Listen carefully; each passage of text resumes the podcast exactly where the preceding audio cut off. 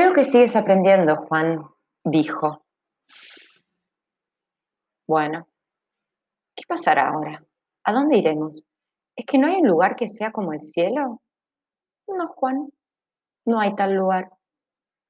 El cielo no es un lugar, ni un tiempo. El cielo consiste en ser perfecto. Se quedó callado un momento. Eres muy rápido para volar, ¿verdad? Me encanta la velocidad, dijo Juan sorprendido, pero orgulloso de que el mayor se hubiese dado cuenta. Empezarás a palpar el cielo, Juan, en el momento en que palpes la perfecta velocidad. Y esto no es volar a mil kilómetros por hora, ni a un millón, ni a la velocidad de la luz. Porque cualquier número es un límite. Y la perfección no tiene límites. La perfecta velocidad, hijo mío, es estar allí.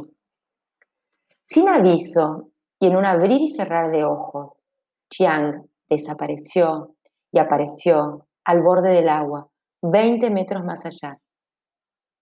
Entonces desapareció de nuevo y volvió en una milésima de segundo junto al hombro de Juan.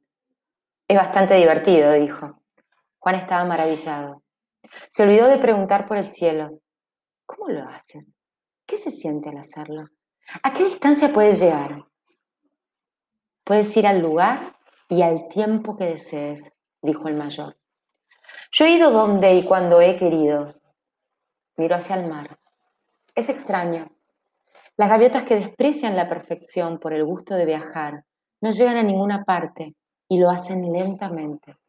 Las que se olvidan de viajar por alcanzar la perfección llegan a todas partes y al instante. Recuerda, Juan, el cielo no es un lugar ni un tiempo, porque el lugar y el tiempo poco significan.